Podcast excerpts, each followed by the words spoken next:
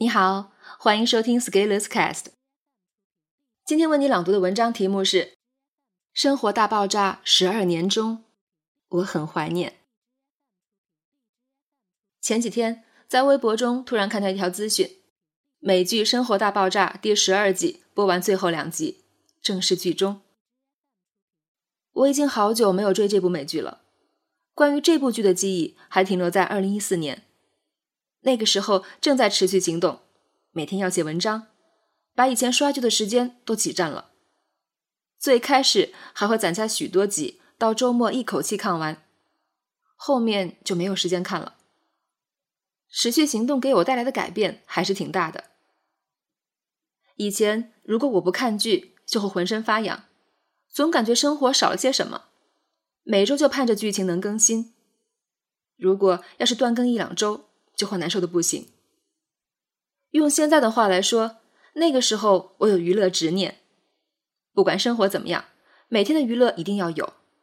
如果不刻意的刷剧，不看完更新就会不舒服。但是看完了以后，一开始很爽，情绪消退就又会浮现出空虚感，而这样的空虚感就要由下一集的剧来填充。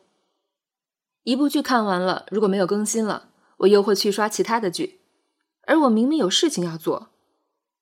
我不喜欢这样的感觉。为了追溯一下那遥远的记忆，我把《生活大爆炸》最后两集看了，原来发生了好多的变化。然后我又看了一下第一季第一集的剧照。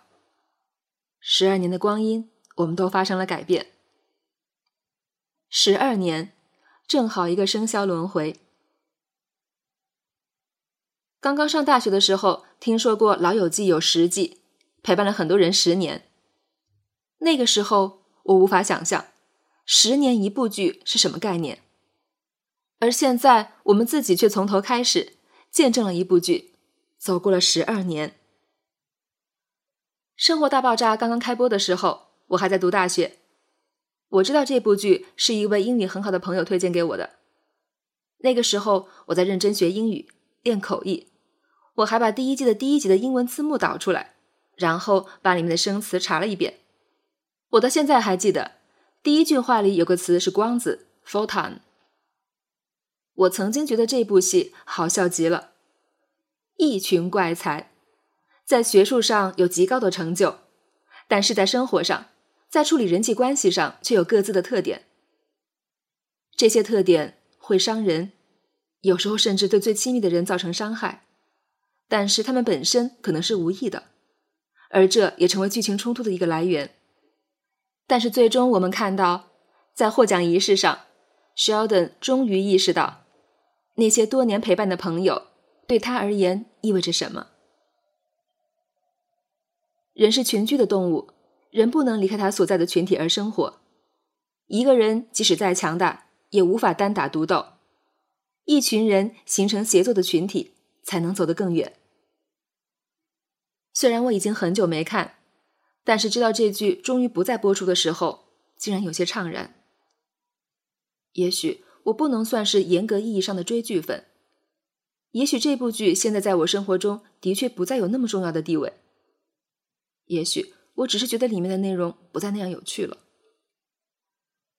但是人一生几十年，有谁能坚守十二年，陪伴十二年，一直在推进剧情发展？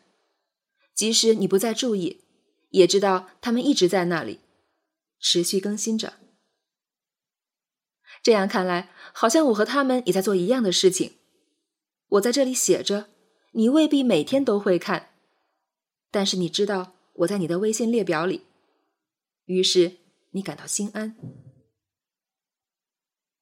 我怀念的也许是那时可以像个孩子一样，不顾一切的追，不顾一切的笑。而现在我会想，这个情节怎样设计会更好？这个呼应做得很到位。十二年后，我变得更功利了，我会看更难的书，钻研更有技术的作品。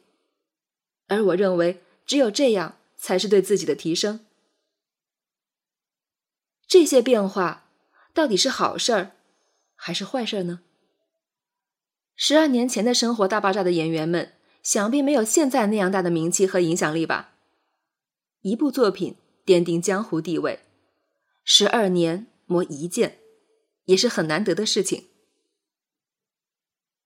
十二年前，我只是个大学生；十二年后，有很多大学生读我的书，和我一起持续行动，刻意学习。成长没有选择，成长必然要面对，那不如长得快一点。我们永远只能不断向前走，用时间积累年龄，用行动塑造故事。而当我们走到一处终点站，不要忘记自己初次见面的样子。一切刚刚开始的时候，永远有无穷的可能，永远有无限的希望，永远有改变的期盼。生活每天都应该是初次见面的样子。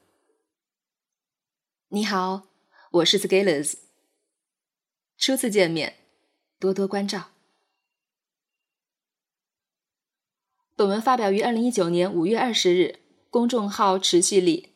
如果你喜欢这篇文章，欢迎搜索关注我们的公众号，也可以添加作者微信 e Scalers 一起交流。